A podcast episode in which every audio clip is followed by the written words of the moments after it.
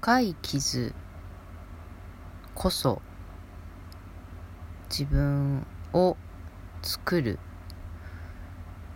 大きな要素。っ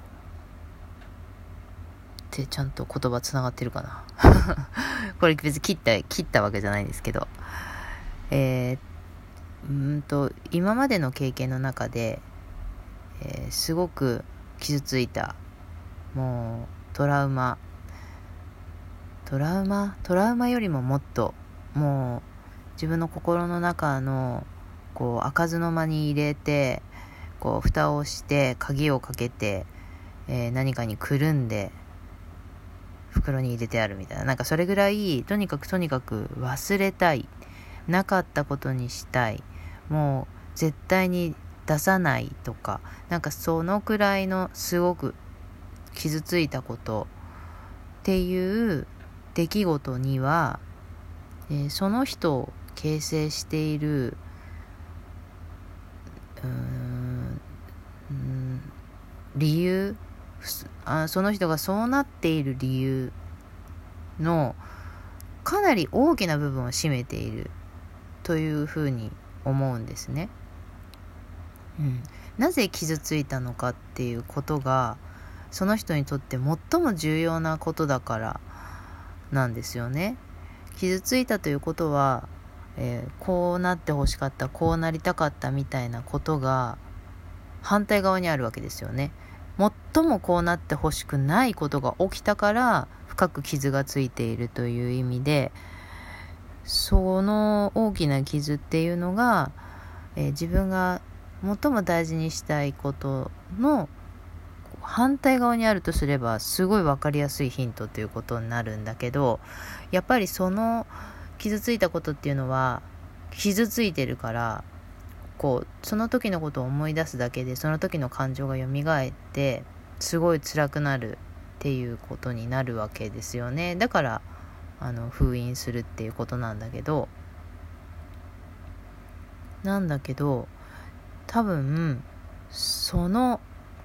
ことそれが最も起きてほしくないということ。まあも逆を言うと最も起きてほしいことの逆が起きたということ。ででその封印したことの反対側にある最も起きてほしいことが起きた場合もそのなんか封印してしまっている場合にはなんかその逆な起きてほしいことが起きた時にもなんかちょっと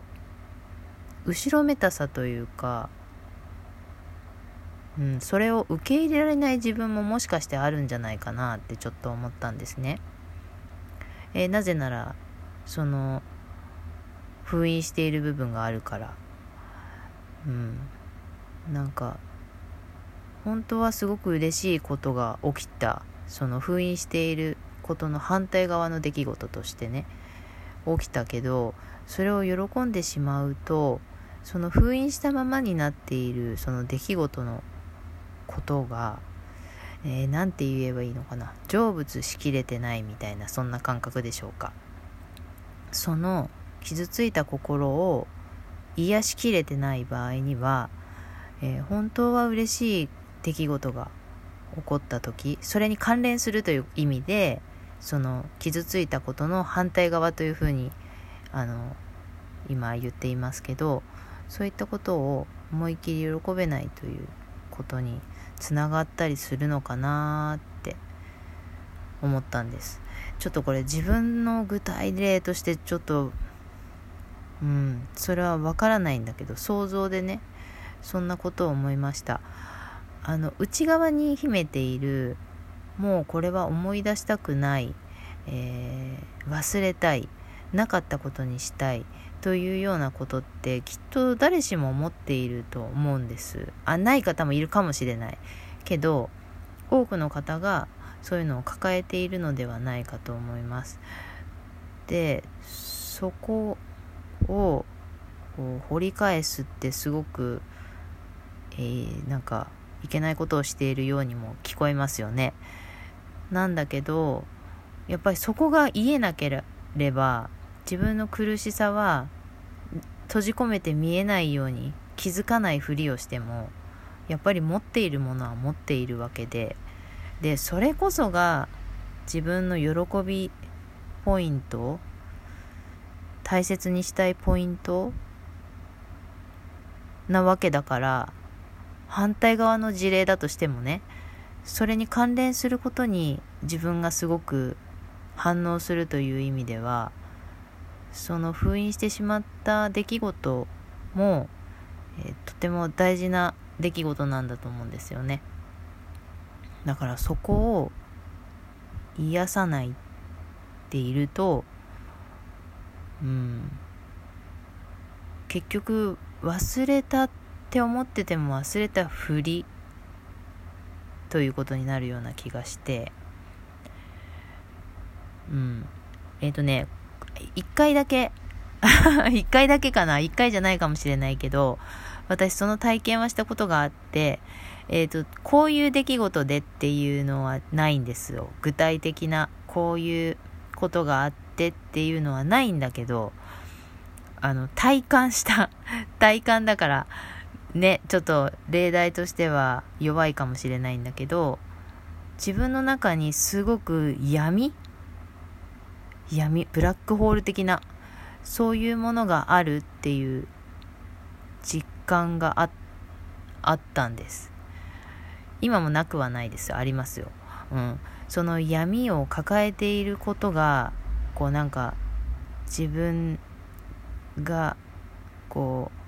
腹黒い人みたいなそういう風にもやっぱ思いますよね。でも闇はなくならない。なくならない。からうん持ってるけどでも隠すことはできる見せなきゃいや内側の話だから見えませんよねだから隠せば見えないっていうふうに思ってたんだけどその闇を、えー、体感なんでイメージだと思いますけど、これ信じるも信じないもあなた次第です。はい。その、えっ、ー、と、闇、ブラックホールみたいなものを取り出して、開けてみた。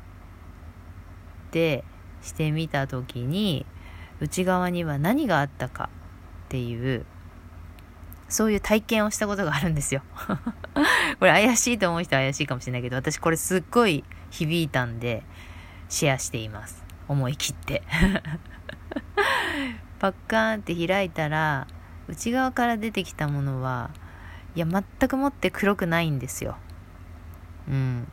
すごく透明な、爽やかな風。あったかい風。心地よい風。みたいなそういったものが中に入っていたんです外側でくるんでいたものが黒かっただけで、えー、それをなぜ閉じ込めていたかとかそんなのはちょっとわからないけれどもその闇を抱えているんだっていう思いでいたから余計にあ自分って嫌なやつだなって思ったりしたんだけど開けてみたらなんだびっくり全く黒くないじゃないかという体感をしたことがあってそれはすごく衝撃的だったんです。うん、で今回話したことにちょっとつながっています。傷ついたこと、えー、もう忘れてしまいたいことその出来事って多分こう黒いもので包んでいる感があると思うんですね。で内側には痛々しいものが入っているっていう風にやっぱりイメージすると思うんですよなんだけどその黒い殻に包んでしまった中身を、えー、なぜ傷ついたかって考えたらそこに自分の愛が集まっているということなんですよね。うん、あの自分がこうこうなりたいとかこうしたいとかこうあってほしいっていう自分の思いがそこに入っているだけだからそれと逆なことが起きたから傷ついたんだけど逆なことが起きたからこそそれが私が大事にしていることなんだっていうことに気づけているんだと思うんです。だから傷っていう捉え方をするとやっぱりそこは強化されて黒い側をもっともっとこう厚みのある黒いものにしようとしちゃうけどその実は内側にあるものは傷として体験したかもしれないけど自分が目指しているところ心地いいと感じているところそういうことなわけでだから開いてみたらなんだあったかかったっていうそういう話なんだろうなーってつながったのでちょっとお話ししてみました。あのー、これ私だからだいぶ経ってますね。その最初の体感した時から何年も経ってます。今になってやっとああそういうことねみたいなあの初めてこうつながって言語化できたっていう感じなんですけど何か伝わったら嬉しいけど私これ自分が発見できてめちゃ自分が嬉しいというそういう 自己満足な 収録になりました。この番組はコミーの概念と言いましてアラフィフコミーのちょっと変わった概念についてお話をしているという番組になります、えー、お便りを募集しています、えー、感想質問リクエストなどえー、番組内で読ませていただいておりますので読み上げ NG の場合にはその旨文章の中に書いてください。お便りはラジオトークアプリから出せるようになっています、えー、配信はポッドキャスト Spotify からも聞くことができます。はい。ということで今日も最後まで聞いてくださってありがとうございました。